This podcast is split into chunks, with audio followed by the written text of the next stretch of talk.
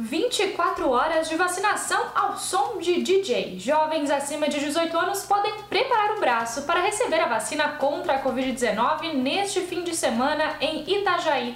O viradão da vacina será no Centro Eventos e terá a presença de bandas locais e DJ. Serão 24 horas de atendimento das 13 horas de sábado até as 13 horas de domingo. Para se vacinar, basta apresentar um documento de identificação com foto.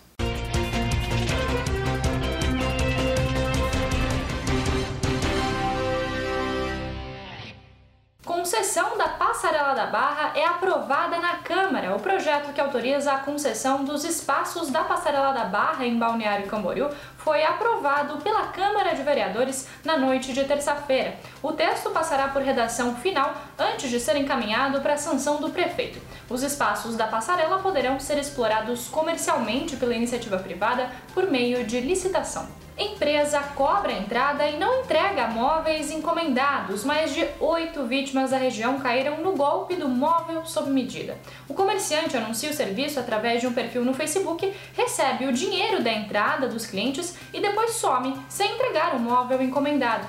As vítimas montaram um grupo no WhatsApp e uma delas já registrou o caso na delegacia e acionou o Procon.